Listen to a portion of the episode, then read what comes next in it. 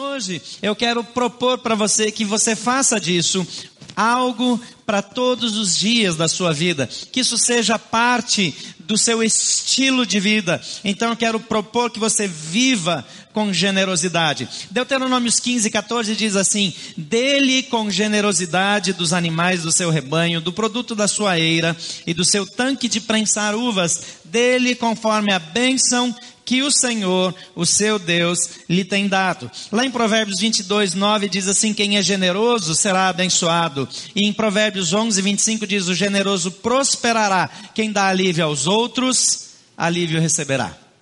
É interessante como lá no Velho Testamento, várias instruções, tem várias lições de generosidade, tem várias dicas e até leis para o povo de Israel para que ele fosse generoso. Generoso generoso para com Deus, está cortando um pouquinho aqui, eu não sei se a gente precisa trocar ou não. Nós estamos com problema de frequência nesse microfone por alguma razão, né? Então, se precisar, é só mudar o meu microfone aqui que não tem problema. É, quando nós estamos aqui é, vivendo dessa maneira e olhando lá para trás, nós aprendemos. Nós temos lições importantes que nós podemos aprender. E nós queremos viver isso de uma maneira intencional. Porque Deus é generoso. E Deus deseja que o seu povo também ame a generosidade. Lá em 2 Crônicas, é, capítulo 31, versículo 5 diz que os israelitas deram com generosidade o melhor do trigo, do vinho, do óleo, do mel e de tudo que os campos produziam. Trouxeram o dízimo de tudo e era uma grande quantidade. Generosidade. Generosidade é algo que abençoa pessoas e é algo que nos abençoa também. A generosidade muda a nossa vida e pode mudar a vida das pessoas que são afetadas pela nossa generosidade. Às vezes nós estamos apenas é, achando que aquilo é uma coisa importante para nós fazermos, que é uma atitude de obediência a Deus, de amor às pessoas, mas muitas vezes nós não temos ideia do impacto que isso causa do outro lado, a maneira como pessoas precisam receber amor. Às vezes, muito mais do que uma doação, elas precisam de amor, precisam de um sorriso, e, e esses 40 dias de comunidade nos ajudaram a caminhar nessa direção. A Bíblia tem uma expressão grega, que talvez é uma das expressões gregas é, bastante conhecidas, está entre as mais conhecidas do povo que frequenta a igreja, é a expressão koinonia, que tem uma versão também, uma flexão chamada koinonel. Koinonia é comumente traduzido por comunhão mas ela não é apenas traduzida como comunhão, mas também como comunidade. E quando ela está na flexão koinonel, ela também é traduzida como contribuição e como comunidade, como generosidade. Então, koinonia é traduzido como comunhão e como comunidade. E ela tem alguns tempos verbais, uma flexão disso é traduzido como é, contribuição e como generosidade. Isso é importante porque esses quatro significados são elementos essenciais na comunhão. Se eu e você vamos ter comunhão, haverá necessariamente um senso de comunidade, haverá participação da minha parte e da sua, haverá contribuição, onde eu farei a minha contribuição na sua vida e você contribuirá na minha vida, e portanto haverá generosidade. Isso é um complemento importante. Você não pode ter comunidade sem generosidade. Nós passamos aqui 40 dias falando em viver em comunidade. Nós somos generosos com o nosso tempo, com a nossa energia, com dinheiro, com recursos de toda sorte, em diferentes áreas da nossa vida. Portanto, você não pode desfrutar daquilo que nós chamamos de comunhão sem esses outros elementos: participação, contribuição e generosidade. Eu quero mostrar alguns exemplos bíblicos de como isso aparece com esse sentido. Lá em Filipenses 4, 15 e 16 diz: Vocês sabem, Filipenses, nos seus primeiros dias no Evangelho, quando parti da Macedônia, nenhuma igreja partilhou comigo no que se refere a dar e receber, exceto vocês pois estando eu em Tessalônica, vocês me mandaram ajuda não apenas uma vez, mas duas, quando tive necessidade. Uma outra tradução diz assim: vocês se tornaram meus parceiros na contribuição. Essa expressão parceiros na contribuição usa a palavra grega koinonel. Às vezes a gente acha que comunhão é só sentar junto e comer e ter um tempo de alegria e fazer um churrasco. É mais do que isso. Em Hebreus no capítulo 13, versículo 16, está escrito assim: Não se esqueçam de fazer o bem e de repartir com os outros o que vocês têm, pois de tais sacrifícios Deus se agrada. A expressão continuem a repartir os seus recursos essa frase, repartir o que vocês têm, é a mesma palavra usada aqui para repartir, é a mesma palavra comunhão, que é koinonel. Em 2 Coríntios 8, 4, diz assim: Eles nos suplicaram insistentemente o privilégio de participar da assistência aos santos. A frase privilégio de participar da assistência, a palavra-chave é a palavra koinonel, no sentido de comunidade, de fazer parte. Mais um texto só, 1 Timóteo 6,18 diz: ordene-lhes que pratiquem o bem, que sejam ricos em boas obras, generosos e prontos para repartir. A declaração prontos para repartir usa o termo koinonel. Você não pode ter comunidade sem generosidade. Eu quero compartilhar com vocês hoje sete benefícios extraordinários da generosidade. São benefícios que podem mudar a sua vida, que podem mudar a vida das pessoas perto de vocês. Como são sete, eu vou acelerar um pouquinho, então me persiga aí, não durma, vamos juntos e eu quero incentivar você a fazer anotações, para que você é, guarde isso e revisite esses textos bíblicos. Então pega o seu celular, seu iPad, é, seu ai me arrependi de ter comprado essa porcaria, qualquer um desses aí, você pode abrir, você pode até usar caneta e papel, ainda funciona, sabia? Pode parecer inacreditável, mas a anotação no papel ainda é uma boa ideia e não se perde. Quer dizer, perde, mas não do jeito que num outro desses equipamentos. Então, em primeiro lugar, vamos lá, a generosidade desenvolve a comunidade. Em 2 Coríntios 9, 12 diz: o serviço ministerial de vocês que vocês estão realizando não está apenas suprindo as necessidades do povo de Deus, mas também transbordando em muitas expressões de gratidão. Dá uma olhada de novo nesse texto. O serviço ministerial que vocês estão realizando não apenas está suprindo as necessidades do povo de Deus, mas também transbordando em muitas expressões de gratidão. Eu falei isso em Águas Claras ontem.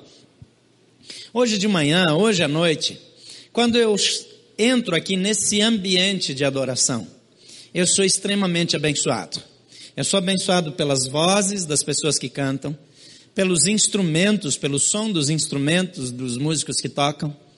Eu sou abençoado pelo som, especialmente quando ele funciona bem. Imagina a gente estar tá aqui e tá cheio de microfonia, de cabo estralando, fazendo barulho caixa de som rajando. Que difícil que é. As pessoas conseguem acompanhar essa celebração pela internet porque tem pessoas aqui trabalhando, tem gente nas câmeras, tem gente na transmissão, tem gente na mesa de corte. Tem pessoas trabalhando para que tenha luz aqui. Porque senão vai ficar escuro. Agora, quando eu chego aqui, tem pessoas lá na portaria sorrindo para mim. De vez em quando, tem uma vaga separada para mim. E aí, quando eu chego, muitas vezes quem está na portaria corre e não me deixa tirar o cone. Mas eu posso tirar o cone, mas ele quer me servir. E às vezes não tem vaga. E aí eu preciso andar pelo estacionamento e encontrar um lugar. E aí por onde eu ando, os carros estão parados de maneira organizada, porque alguém criou um sistema para que a gente tenha uma vaga, para que a gente tenha um lugar para deixar o carro. As coisas não aparecem assim, alguém fez isso. Alguém arrumou essas cadeiras. Alguém deixou canetas aí no bolso, na frente da sua cadeira, para que se você quisesse usar papel, como antigamente a gente usava, você tenha uma caneta para fazer anotações. Alguém chegou aqui mais cedo e ligou o ar-condicionado. Eu estou suando mesmo assim, porque o calor em Brasília anda surpreendente, mas alguém precisou pensar nisso, cuidar dos detalhes. Quando você sair daqui hoje, tem uma cantina, tem alguém vendendo comida que alguém precisou preparar. E sabe por quê? Para esse dinheiro da cantina ajudar as crianças do Varjão. Então alguém está pensando na necessidade de outras pessoas e na nossa necessidade também, porque às vezes a gente está com fome. E fica bem mais fácil quando a gente vai ali e pega um lanche. E quando a gente vai ali e pega um lanche, esse lanche ainda vai ajudar uma criança carente, ele ficou melhor ainda. O serviço ministerial resulta em ação de graças. Então, quando eu estou aqui e a banda está tocando e eu vejo tudo isso, geralmente eu oro a Deus e digo: Deus, eu agradeço pela habilidade que você deu para essa pessoa, pela voz que você deu para essa pessoa, pela postura corporal, pela comunicação, pelo rosto, pelo sorriso, pela maneira como eles estão adorando. Isso me contagia e eu quero adorar a Deus também. No domingo que vem, o Previsão vai fazer uma feijoada. E a feijoada do previsão vai ser a melhor feijoada que você comeu na vida. É aquela que eu falei que ia ter águas claras que você não podia ir. Agora vai ter aqui. E vai ter para quê? Para pagar essa Kombi, porque eu não aguento mais ver essa Kombi aqui. Tira essa Kombi daqui, pelo amor de Deus. Porque eles querem ajudar as crianças do Varjão. Então vamos fazer uma feijoada. Me disseram que vão cobrar 15 reais. Eu, se fosse você, eu pagava 50, porque daí já me ajuda a tirar essa Kombi daqui. Mas a questão é, o serviço ministerial. O que é que o texto está dizendo? Olha para ele. O serviço ministerial que vocês estão realizando não está apenas suprindo as necessidades do povo de Deus, mas também transbordando em muitas expressões de gratidão a Deus. Deixa eu dar um exemplo bem simples. O Felipe Fontinelli, ele foi com a nossa equipe para o Haiti. E ele fotografou aquelas crianças do Haiti, do orfanato. E porque ele fotografou aquelas crianças do Haiti, do orfanato, a Soraya pôde pegar essas fotos, essas imagens e mandar lá na Austrália para o Rodrigo, que é o nosso designer que cuida dessas coisas aqui. E o Digão fez uma arte. E essa arte foi parar num banner aqui na frente. E porque eles fizeram fotos, e porque eles fizeram a arte, e porque foi colocado ali, todas aquelas crianças foram adotadas. Todas foram adotadas. É muito diferente de fazer uma arte para colocar na internet, para colocar uma foto de bonitão no Facebook. É um serviço ministerial que glorifica a Deus e resulta em ação de graças. Eu sempre me emociono quando eu lembro, quando eu vou lá com aquelas crianças. E quando as crianças vão orar, elas agradecem, porque aqui no Brasil tem uma igreja que ajuda elas para elas terem comida, para elas poderem ir para a escola. O seu gesto resulta em ação de graças. Não apenas está suprindo a necessidade da igreja, mas está glorificando a Deus. Isso faz toda a diferença. Amanhã eu vou para a China. Eu vou chegar na China, eu vou encontrar com parte da nossa família que estão cuidando dos negócios do nosso pai na China. E o fato de eu poder ir, ir até lá, o fato de eu poder investir o meu serviço ministerial na vida de pessoas que abriram mão da sua vida, dos seus sonhos, dos seus planos para cuidar dos negócios do Pai, vai resultar em ação de graças a Deus. Não vai ter grande louvor para mim ou para nossa igreja, mas vai ter glória para Deus. E nós trabalhamos para a glória de Deus. É por isso que nós estamos aqui. A feijoada do previsão é mais do que uma feijoada. É, depois dessa propaganda, você sabe que eles vão caprichar mais ainda na feijoada. Mas o negócio é que não é só uma feijoada. E agora, você não vai almoçar aqui porque você gosta de feijoada, você nem gosta de feijoada, mas você vai passar ali e vai pagar a feijoada porque você sabe que você está investindo e produzindo glória para Deus. Isso é muito mais importante do que aquilo que eu como, do que aquilo que eu faço. Quando nós somos generosos uns com os outros, nós agradecemos a Deus uns pelos outros e nos aproximamos entre nós. Observe a ligação entre a generosidade e comunidade. A Bíblia diz isso em Mateus 6, 21, diz assim: Pois onde estiver o seu tesouro, aí estará também o seu coração. Vamos ler isso juntos? Pois onde estiver o seu tesouro, aí também estará o seu coração. Em, outros, em outras palavras, onde eu empregar o meu tempo, o meu dinheiro, os meus esforços, a minha energia, onde eu investir a minha vida, esse será meu ponto de atração. Onde estiver o meu tesouro, ali estará o meu coração. É onde você aplica o seu tempo, o seu dinheiro, a sua energia. Assim, toda vez que eu for generoso com você, ou com uma pessoa pobre, ou com qualquer pessoa, ou até com Deus, o meu coração vai ser atraído para o alvo da minha generosidade. Não tem outro jeito. Toda vez que eu der algo para Deus, o meu coração vai se aproximar dele. Toda vez que eu doar algo para você, o meu coração será levado a aproximar-se de você. O ato de contribuir e a generosidade criam comunidade. Toda vez que eu dou para uma pessoa ou para uma causa, eu me ligo a essa causa. Tem muitos anos que eu vou para o Haiti. E tem poucos lugares que eu gosto mais de ir do que para lá. Eu prefiro ir para o Haiti, o meio daquele ambiente de pobreza e de carência, do que ir para um país muito bacana, do que visitar lugares onde eu posso ter muito conforto. Porque tem muitos anos que eu invisto do meu tempo, do meu dinheiro. Eu nunca pedi para você dar para um projeto que eu não tenha dado primeiro.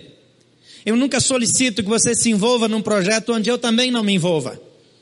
Porque não tem valor nenhum dizer para as outras pessoas, vai faça, se aquilo não faz parte da sua vida. Tem mais de 10 anos que eu invisto meu dinheiro, meu tempo, meus pensamentos, a minha vida no Haiti. Esse investimento no Haiti me levou a ter um compromisso, uma paixão por aquele povo. Mas eu também faço investimentos em outros lugares. E todo lugar onde eu invisto meu tempo, meu dinheiro, tem uma conexão comigo. Agora eu gasto meu dinheiro e meu tempo nessa igreja. Aqui é o lugar que eu faço meus maiores investimentos. Aqui é o lugar onde eu gasto a minha maior energia. É sobre vocês que eu tenho mais tempo de oração. É sobre a vida de vocês que eu passo mais tempo pensando, refletindo, analisando diante de Deus de que maneira eu possa ser útil. O resultado é que não existe nenhuma organização, nenhum projeto no mundo que eu ame mais do que essa igreja. Porque aqui eu invisto meu tempo, aqui eu invisto a minha energia, aqui eu coloco do meu dinheiro, dos meus recursos, os meus sonhos, as minhas perspectivas. Toda vez que eu invisto em alguém, em algum projeto, ali o meu coração se apega. Os primeiros cristãos, eles ficaram famosos por causa da sua generosidade. Em Atos 4:32 nós lemos ninguém considerava unicamente sua coisa alguma que possuísse, mas compartilhavam tudo o que tinham. Eles eram uma família. Eles repartiam. Eles não achavam que só porque era seu era seu mesmo. Se eu tenho, todos têm. E a Bíblia diz que entre eles ninguém tinha falta de coisa alguma, porque eles viviam em comunidade, eles eram generosos. Deus é generoso e Ele quer que nós nos tornemos semelhantes a Ele. A segunda coisa é que a generosidade derrota o materialismo. Eclesiastes 5,10 diz: Quem ama o dinheiro jamais terá o suficiente. Quem ama as riquezas jamais ficará satisfeito com seus rendimentos. O dinheiro pode ser uma grande bênção, mas também pode ser uma grande desgraça. Depende da sua relação com dinheiro e do que você faz com seu dinheiro. Sabe por que Bill Gates não vai deixar toda a fortuna que poderia para os seus filhos? Porque ele sabe que aquilo não faria bem para eles. Os seus filhos não precisam disso. Então, de tempos em tempos, você fica sabendo de uma doação absurda, fantástica, que Bill Gates faz ele é famoso, então o que ele faz fica famoso também. Pastor Rick Warren escreveu o livro, um dos livros mais vendidos em toda a história. Recentemente, por algum tempo, eu não sei por quanto tempo vai ser assim, o livro dele passou a ser o livro mais vendido no mundo. ele doou 100%, 100% do lucro desse livro, 100%. Ele não usou para si nem sequer um dólar. Ele é o maior contribuinte doador individual do estado da Califórnia. A igreja de Saddleback, a comunidade Saddleback Community Church, é a igreja que é a organização que mais fez doações na história dos Estados Unidos. Ninguém acredita nisso. Mas ainda assim é verdade. Porque eles aprenderam a ser generosos e eles aprenderam a amar por meio da generosidade. Quanto mais generoso eu sou com você, mais eu derroto o materialismo na minha vida. Nós vivemos numa cultura materialista. Nós conhecemos pessoas materialistas. Nós vivemos num ambiente onde as pessoas ganham mais do que a média nacional. Nós podemos ficar um pouquinho abaixo de algumas estatísticas de algumas regiões de São Paulo e, e de mais algum lugar muito focado no Brasil, mas quando a gente pensa na média da população aqui do plano piloto, por exemplo, a nossa renda per capita está nas mais altas do Brasil. Embora nós não tenhamos tantos executivos, empresários tão ricos, nós temos uma média de vida muito alta. Isso nos coloca entre os 20% mais ricos do mundo. Do mundo. Por incrível que pareça. Mas nessa cidade tem muito materialismo. Tem muitas pessoas com bom salário que estão endividadas. Tem muitas pessoas que compram e compram e compram e precisam cada vez mais. Meu desejo é que a nossa igreja seja um ambiente de referência de generosidade, onde nós sejamos uma antítese a essa cultura materialista. Mas o único antídoto para o materialismo é a generosidade. Você vence a, tirania, você vence a tirania do reter quando você decide dar. De forma natural, de forma espontânea, de forma amistosa, na direção de outras pessoas, daqueles que precisam, daqueles que necessitam da sua generosidade. Mateus capítulo 6, versículo 24 diz: Vocês não podem servir a Deus e ao dinheiro. Dá uma olhada nesse texto. Aqui diz: vocês não podem. Está em destaque a expressão não podem. A Bíblia não diz assim, vocês não devem servir a Deus e ao dinheiro.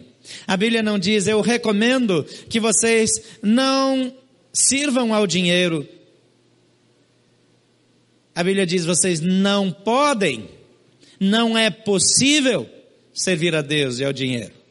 Porque ou você serve a um e aborrece ao outro, ou o contrário. Não é possível. Vocês não podem ter dois números um na vida.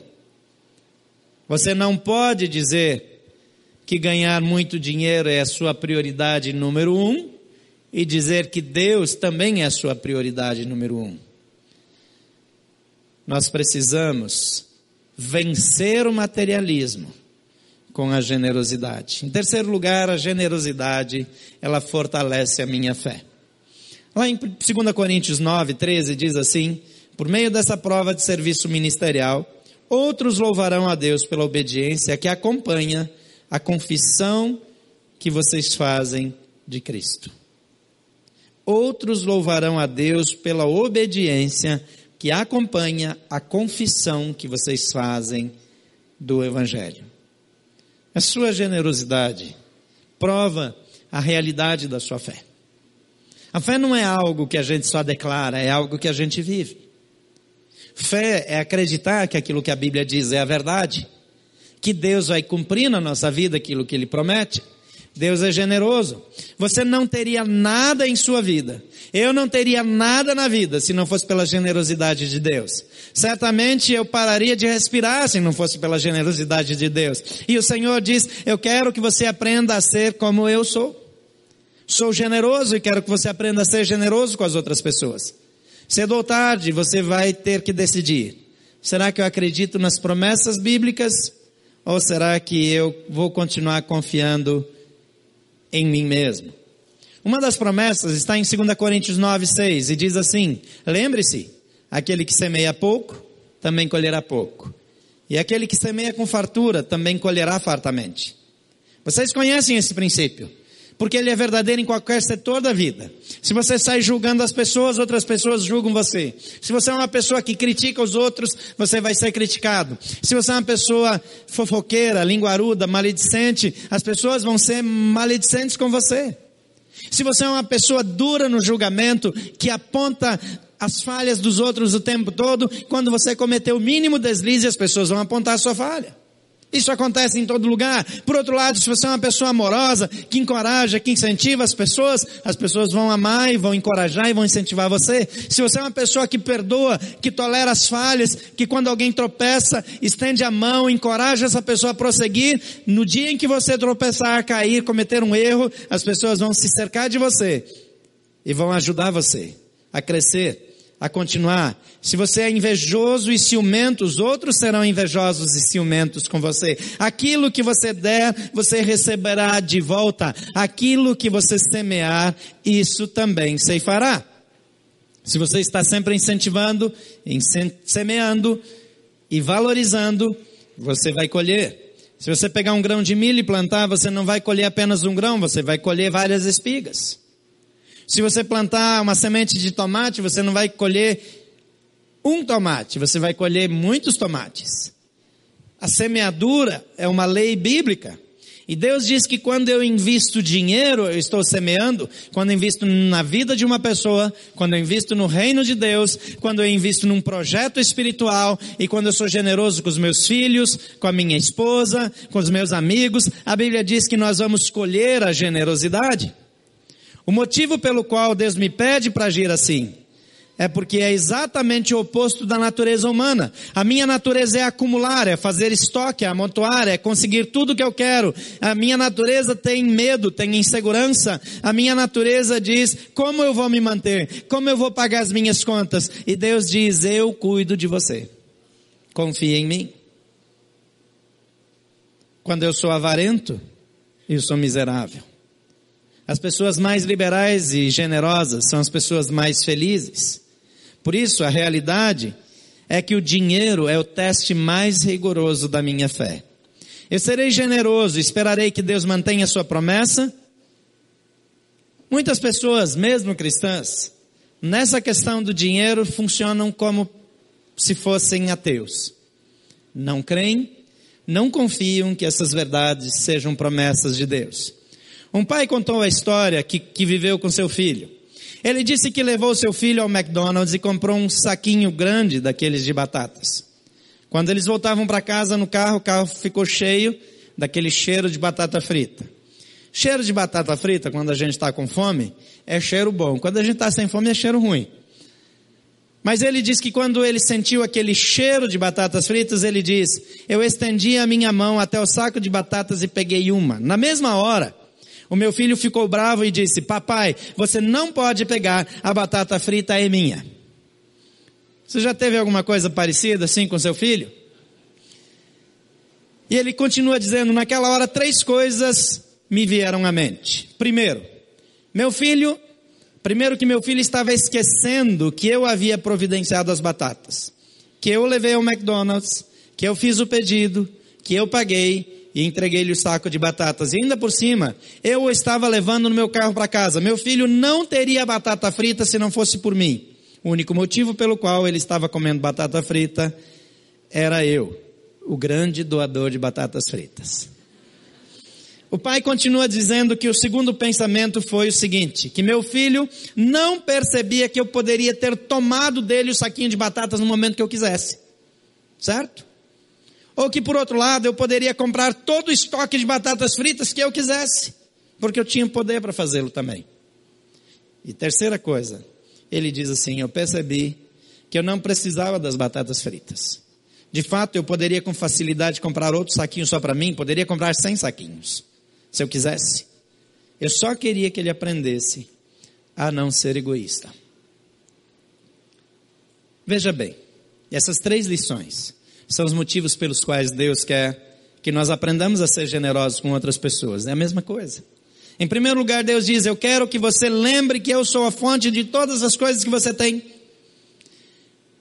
E você não teria absolutamente nada, nem mesmo estaria vivo se não fosse por mim. Eu decidi criar você.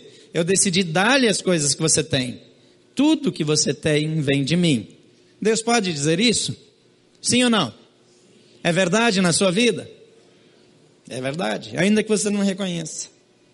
Depois, Deus pode dizer: Eu poderia tirar tudo de você num instante, no momento em que eu quisesse, ou poderia dobrar tudo que você tem de uma hora para outra, porque eu tenho poder para isso. Isso é verdade também ou não? Verdade ou não? É verdade. Terceiro lugar, eu não preciso das suas batatas fritas. Eu não preciso do seu dinheiro, eu não sou pobre. Eu só quero que você aprenda a não ser egoísta. Eu quero que aprenda a ser generoso. Eu quero desenvolver a sua fé. O que acontece quando eu começo a ser generoso? Em 2 Coríntios 9, 8 diz: E Deus é poderoso para fazer que lhe seja acrescentada toda a graça para que em todas as coisas, em todo o tempo, tendo tudo o que é necessário, vocês transbordem em toda boa obra. Deus é poderoso para dar para vocês não só o que vocês precisam, mas muito mais. E Ele diz que Ele vai fazer isso se alegremente vocês forem generosos e doarem aos outros. Na verdade, a Bíblia diz que Deus vai dar mais do que você precisa, para que sobre o suficiente para abençoar também aos outros. Não para que você acumule, mas para que você reparta. E quanto mais você repartir, mais Deus sabe que pode confiar em você. Então Ele pode acrescentar mais. Deus está um, Deus está procurando um canal através do qual Ele quer trabalhar. Ele está procurando pessoas que digam: Deus, usa a minha vida para abençoar outras pessoas. Enquanto isso, quando Deus encontra um canal, é como uma corrente elétrica, ele começa a liberar poder através de você. E isso acontece porque a maioria das pessoas retém o que conquista. E quando alguém reparte, Deus pode acrescentar. Aprenda a ser generoso, Deus diz e eu vou abençoá-lo mais do que você possa imaginar. Em quarto lugar, a generosidade é um investimento para a eternidade. Lucas 16, 19 diz assim: Por isso eu lhes digo, usem a riqueza deste mundo ímpio para ganhar amigos, de forma que quando ela acabar, estes o recebam nas moradas eternas. A generosidade é um investimento. A Bíblia diz que você não deve juntar tesouros na terra, onde a traça e a ferrugem destroem, onde os ladrões arrombam e furtam. Mas diz para você juntar tesouros no céu, onde não tem traça, não tem ferrugem e onde os ladrões não arrombam e nem furtam.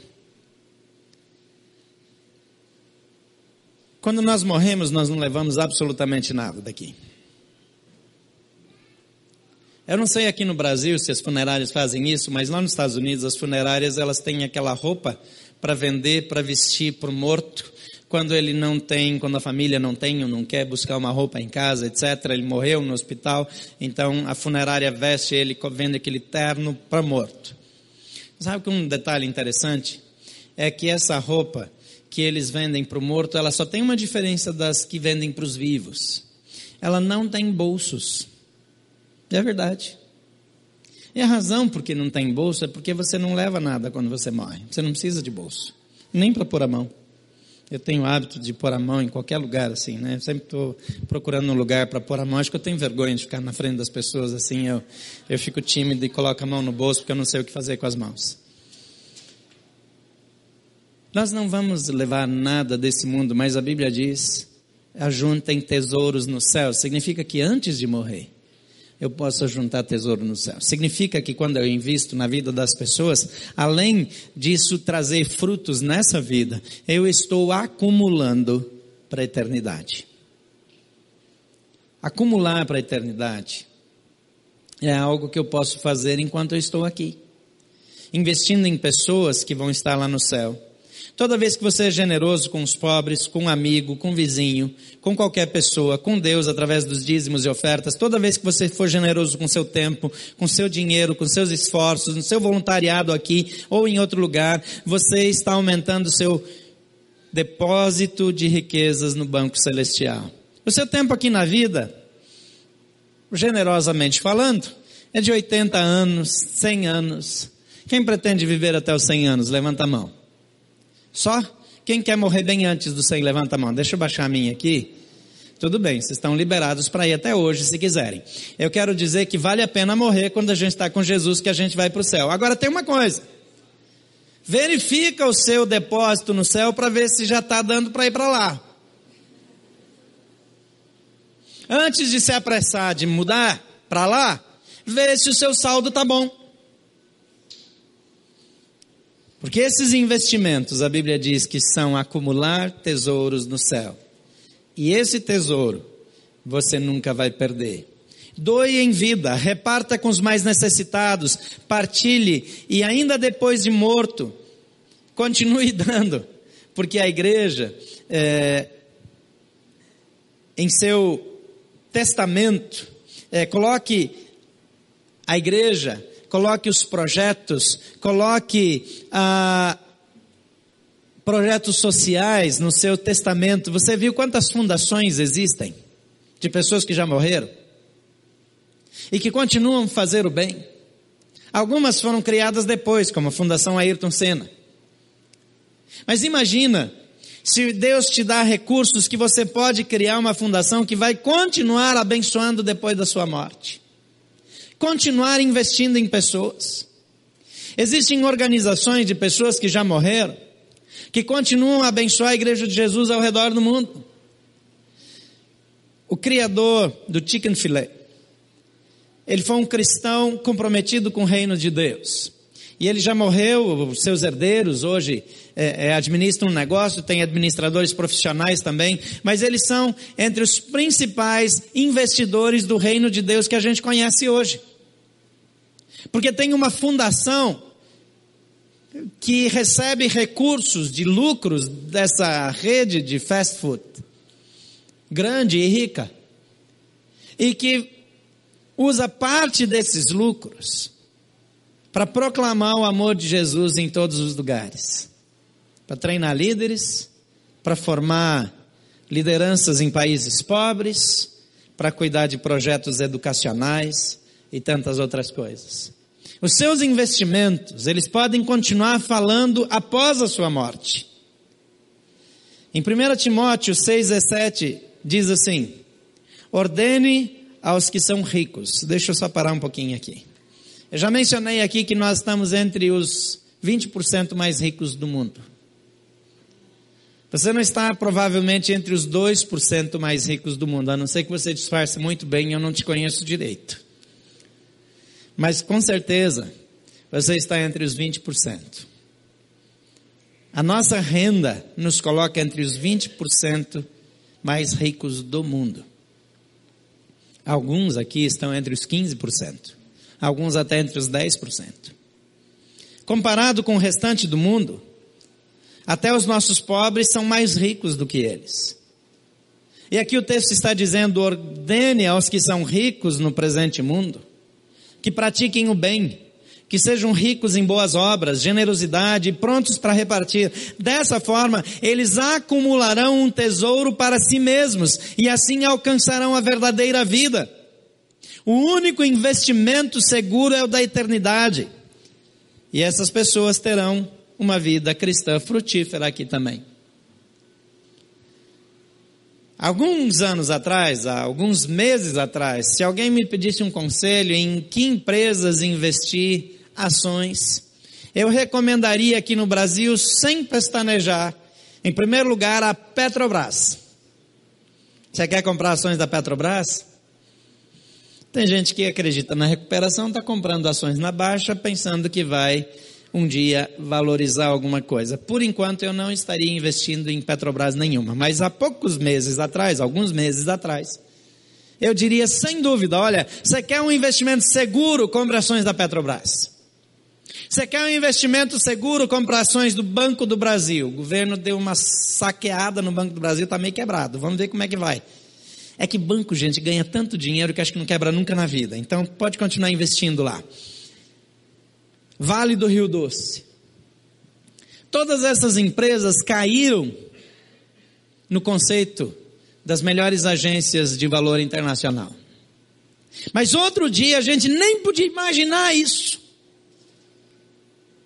O único investimento seguro é investir no banco do céu. Não há maior investimento do que o reino de Deus. Quando estamos dando, repartindo com os pobres, investindo através da igreja no mundo, estamos crescendo espiritualmente, estamos nos tornando parecidos com Jesus e estamos acumulando investimentos no reino dos céus. O quinto benefício é que a generosidade me recompensa com bênçãos. De uma certa maneira, é isso que a gente está falando o tempo todo.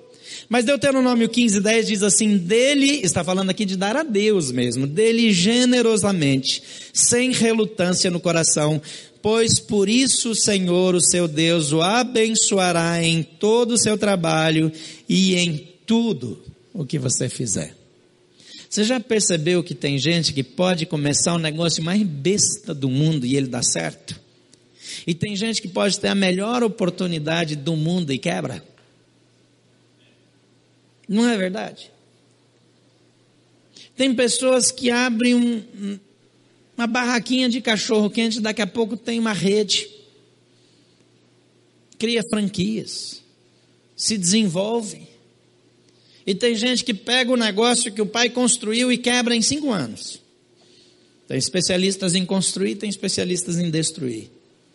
Deus abençoa aqueles que são generosos. Aqui está dizendo que você é generoso com Deus, com aquilo que Deus te dá. É o filho da batata frita. Você é generoso com o Pai. Você não retém dele. Você não fecha o seu coração para ele. E ele vai te abençoar. Aprenda a ser generoso e você não se arrependerá. Há uma outra forma para o termo generosidade, é graciosidade, é ser gracioso. Deus mostra a sua graça sendo generoso para conosco. Há muitos exemplos de como a generosidade nos abençoa. Deus diz que vai abençoar você em tudo que você fizer, em tudo quanto você puser as mãos. Seja generoso. Viva com generosidade. Deus diz: Eu quero recompensar você com bênçãos. Para viver assim, nós precisamos confiar nele. Em sexto lugar, a generosidade produz felicidade. Você deve conhecer gente que tem bastante dinheiro, mas é bastante infeliz. Tem pessoas que têm muito dinheiro que não conseguem confiar em ninguém. Porque sempre acham que tem alguém querendo roubar deles, se aproveitar deles, que nunca sabem é, se a pessoa está perto por interesse ou não. Você já percebeu que dificilmente tem um homem muito, muito rico que tem uma mulher da mesma idade? Dinheiro deixa o homem mais bonito, você já percebeu? Pode ser um velho caindo os pedaços que parece um, um maracujá de gaveta. Tem uma menininha de 20 anos que é apaixonada por ele, que não tem nenhum interesse pelo dinheiro dele, só paixão. Nem casamento funciona bem para quem é apegado demais ao dinheiro. Eu vejo tantas mulheres ricas com menininhos que se casam com menininhos, tem uma em particular que me impressiona muito, porque o homem que mora com ela tem idade para ser neto. Neto. O rapaz dorme com uma avó. Eu também durmo com uma avó.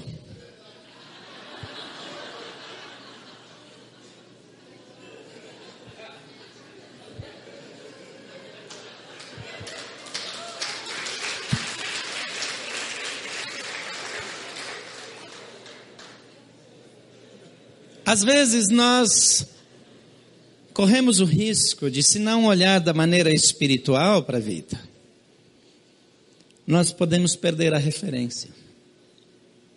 O dinheiro pode acabar conosco. O dinheiro pode nos destruir. Mas ele pode ser uma grande bênção. Jesus disse em Atos 20, 35: a maior felicidade é em dar do que receber.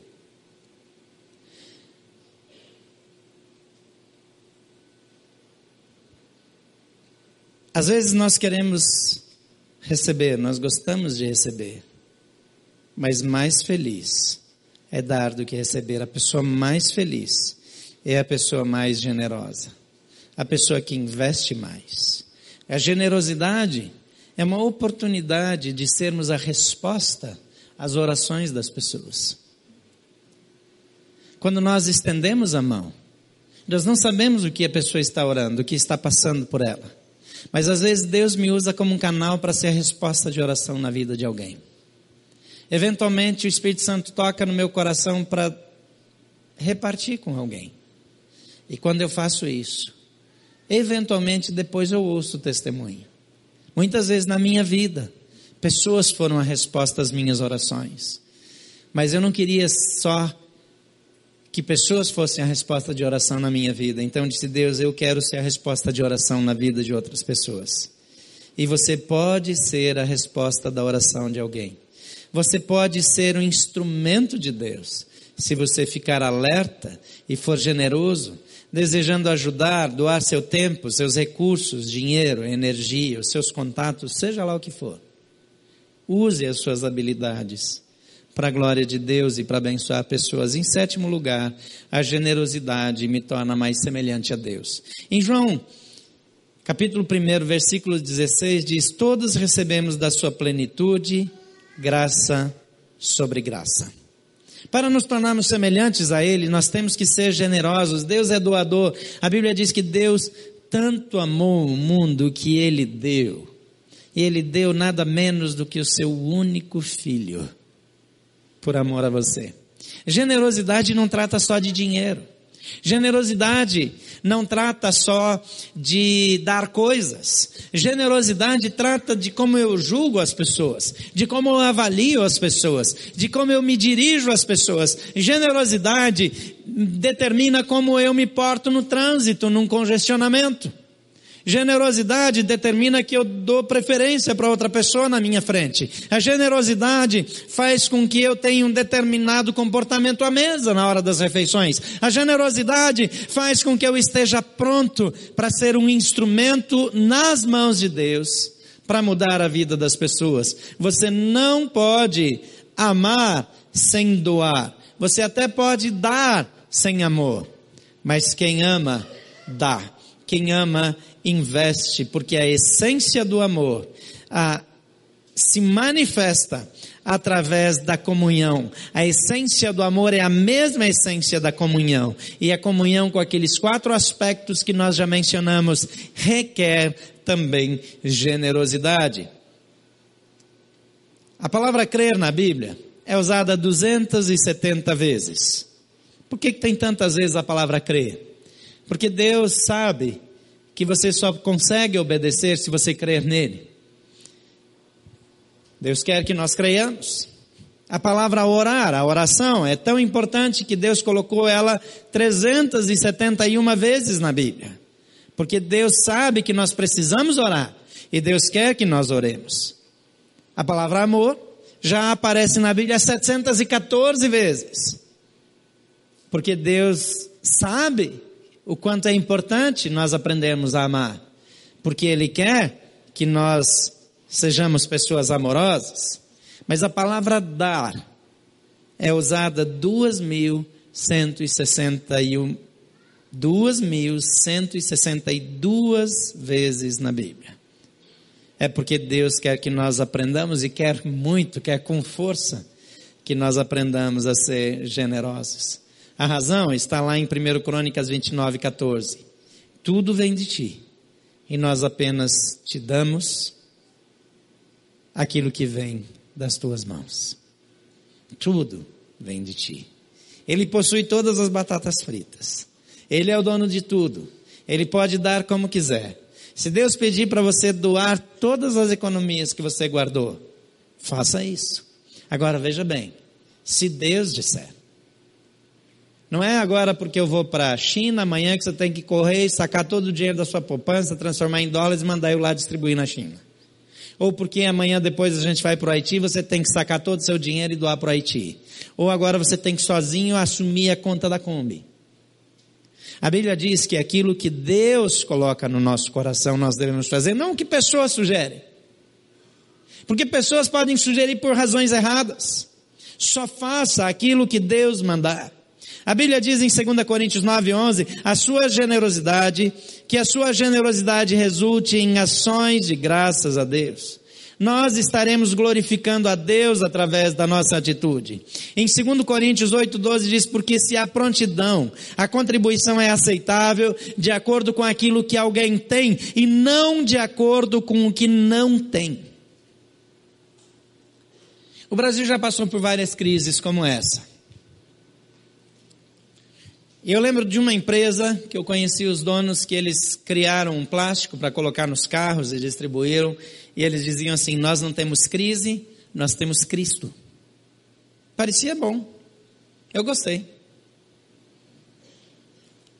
Eles fizeram um empréstimo gigantesco, subsidiado, para tirar a empresa do buraco, construir uma igreja com dinheiro emprestado, fizeram grandes doações e mais um, um ou dois anos depois eles quebraram e fecharam a empresa e ficaram devendo e dando um calote em todo mundo. E ficava todo mundo zoando, ah, vocês têm Cristo, é? Eu acho que vocês têm os dois. A Bíblia nunca nos ensinou a dar uma coisa que Deus não nos deu primeiro. Você não pode pegar do seu cheque especial, dinheiro do seu cheque especial não é seu. Se você gasta o dinheiro do cartão de crédito que você não tem para fazer uma doação, você vai fazer uma compra no supermercado e você gasta um dinheiro que você não pode, de vez em quando Deus pode colocar no nosso coração de dar uma compra para uma família. Então nós precisamos ir no supermercado e às vezes o que nós deveríamos fazer é pegar dois carrinhos e o marido e a esposa e tudo que coloca no carrinho para sua casa, você coloca da mesma marca, no mesmo cuidado, do mesmo jeito para aquela família que você vai doar. Agora, se você não tem dinheiro para fazer isso, não vá pegar dinheiro do cheque especial. Porque Deus não requer que você faça generosidade com o dinheiro dos outros. Essa é uma outra confusão. A Bíblia diz que os dízimos são do Senhor, então dízimo não é seu. Como é que você pega o seu dízimo e dá para quem você quer? É muito fácil ser generoso com o dinheiro dos outros. O pessoal foi muito generoso com o dinheiro da Petrobras. Olha no que deu. Aí a gente mete pau neles, mas nós não somos sérios com Deus nas nossas questões. Quando Deus estabeleceu o dízimo, Ele disse: Isso é uma regra para ver se você confia em mim. Deus não precisa das suas batatas fritas. Ele não precisa das, do seu dinheiro. São trocados para Deus. A Bíblia diz que Deus é, do Senhor é a terra, a sua plenitude. Diz que Ele é o dono do ouro e da prata. Ele fez todas essas coisas. Ele não precisa de nada. Você acha que a igreja vai quebrar? Que Deus vai ficar pobre se você não fizer a sua doação? Deixa eu dizer uma coisa: se a igreja vai ficar aberta, se Deus quiser que fique. Se Ele não quiser, então fique e feche, porque não vale a pena ficar aberta. Não vale a pena ter uma igreja se Deus não tem interesse nela. Se essa igreja não serve aos propósitos de Deus, tem mais é que fechar. Se colocar um profissional aqui para ficar captando dinheiro, arrumando arrecadação, é só um picareta a mais. Está cheio já aí no Brasil e no mundo. A igreja não existe para pagar conta, para construir grandes prédios. A gente vai fazer tudo o que Deus permitir e vai ser tão grande, tão bonito, tão espetacular que as pessoas vão dizer só pode ter sido Deus, porque esse povo aí não era capaz de fazer.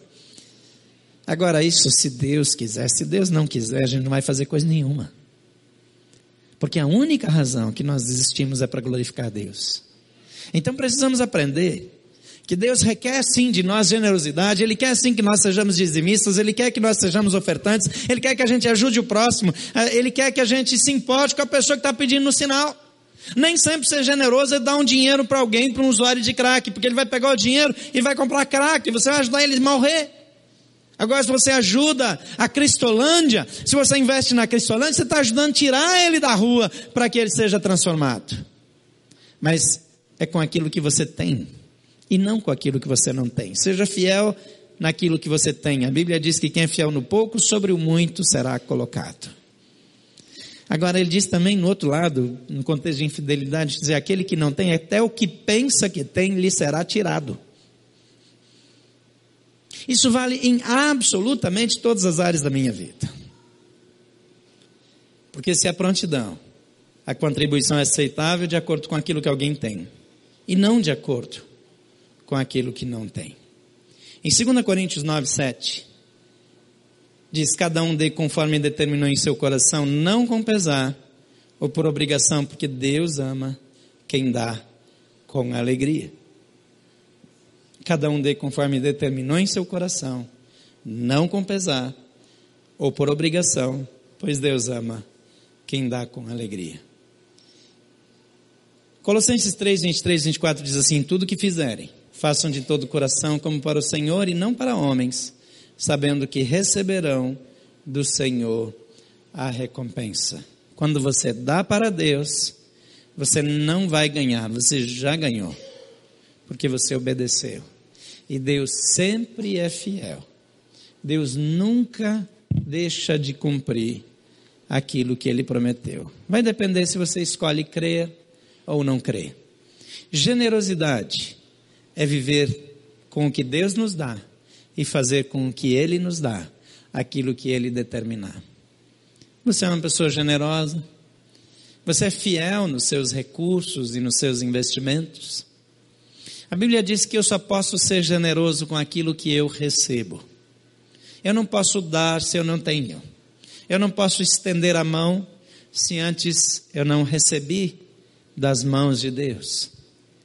E a Bíblia diz que Deus foi tão generoso que ele deu o seu filho em seu lugar. Então a primeira coisa que eu preciso fazer é receber da generosidade do Deus Criador a salvação que vem através de Jesus. Então ele me capacita, ele me enriquece. Ele começa enriquecendo a minha vida espiritual, perdoando os meus pecados, me libertando das prisões espirituais, me garantindo um lugar no céu, me dando vida eterna. Depois, na sua generosidade, Ele vai transformando o meu caráter, Ele vai mudando as minhas atitudes. Depois, na generosidade dele, Ele vai me ensinando a crescer passo a passo. E finalmente, Ele me torna uma pessoa confiável. E Ele começa a colocar outros recursos na minha mão.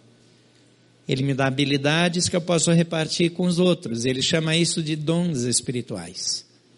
Depois ele me ajuda a ver que aquelas outras habilidades que eu tenho também vieram dele. Eu posso ser voluntário, eu posso abençoar pessoas. E finalmente, ele também me dá recursos financeiros para testar a minha fidelidade. E quem é fiel no pouco, sobre o muito será colocado. Jesus Cristo já faz parte da sua vida. Você já recebeu da generosidade de Deus que perdoa, que liberta, que cura, que transforma. O caminho da generosidade é o caminho da vida cristã. Mas tudo começa quando eu digo, Jesus, eu quero. E a gente precisa fazer uma declaração como essa. Eu gostaria que você repetisse comigo em voz alta. Diga assim: Senhor Jesus, eu reconheço que a sua vinda a esse mundo é efeito da generosidade do Deus Criador. É generosidade que o Senhor demonstrou ao negar-se a si mesmo e vir a esse mundo e morrer em meu lugar. Eu reconheço que eu não tenho como viver sem receber da sua generosidade. Então, nessa noite, eu declaro que eu creio em Ti eu te recebo como meu Senhor e Salvador. Por favor, perdoa os meus pecados. Muda a minha vida e me torna generoso como o Senhor é. Em nome de Jesus. Amém. Eu quero orar por você. Você que está aqui que ainda não fez sua oração recebendo a Cristo e quer validar isso. Você que nos acompanha pela internet, pode levantar uma de suas mãos onde você estiver. Mantenha sua mão erguida durante a oração. E eu vou incluir você nesta oração, dizendo: Jesus, entra nessa vida, transforma, traz mudança, traz graça e traz perdão. Pai querido, cada mão erguida nesse auditório, cada mão erguida por pessoas ao redor desse mundo que estão nos acompanhando agora. São pessoas dizendo: Eu quero Jesus Cristo na minha vida. Perdoa os seus pecados, muda a sua história, lhes dá do teu Santo Espírito, transforma suas vidas para a tua glória e enche-os de ti e da tua generosidade, em nome de Jesus. Quero fazer mais uma oração. Talvez você reconheça que Deus te criou para ser generoso. E você quer nessa noite dizer: Senhor, eu quero ser parecido contigo. Eu quero ser generoso como o Senhor é. E eu quero usar o que o Senhor me dá, da maneira como o Senhor determinar. Veja bem, eu não estou dizendo da maneira como o pastor determinar, eu não estou dizendo da maneira como a igreja sugerir, eu estou dizendo da maneira como Deus determinar. Você tem coragem de dizer para Deus: usa o que eu tenho, o que eu recebi de ti, para fazer o que o Senhor quer. Se você quer dizer isso para Ele, eu quero desafiar você fechar seus olhos agora enquanto eu oro, eu quero que você fique em pé. É como uma atitude de dizer: Deus, eu não sei no que isso vai dar, mas se vier do Senhor, se for orientação sua, conta comigo. Você pode levantar e se colocar diante de Deus durante essa oração. Pai querido, o Senhor nos ensinou a ser generosos como o Senhor é. Alguns de nós procuram praticar isso, mas todos nós podemos crescer e nós queremos ser parecidos contigo. E cada pessoa que se coloca em pé agora não está fazendo compromisso comigo, ou com uma igreja, ou com uma organização, mas exclusivamente com o Senhor. São pessoas dizendo: Eu quero ser generoso como o Senhor é. Eu quero usar tudo que o Senhor me dá do seu jeito. Pai, a gente não tem ideia do que pode acontecer. Mas a gente sabe que algo extraordinário vai acontecer na vida de cada um que se compromete contigo dessa maneira. Eu e meus irmãos estamos aqui em pé diante do Senhor para declarar que nós cremos em Ti, para declarar que nós acreditamos nas Suas promessas e que estamos comprometidos a viver para a Tua glória. Oramos assim em nome de Jesus. Amém. Pode assentar-se, Deus abençoe.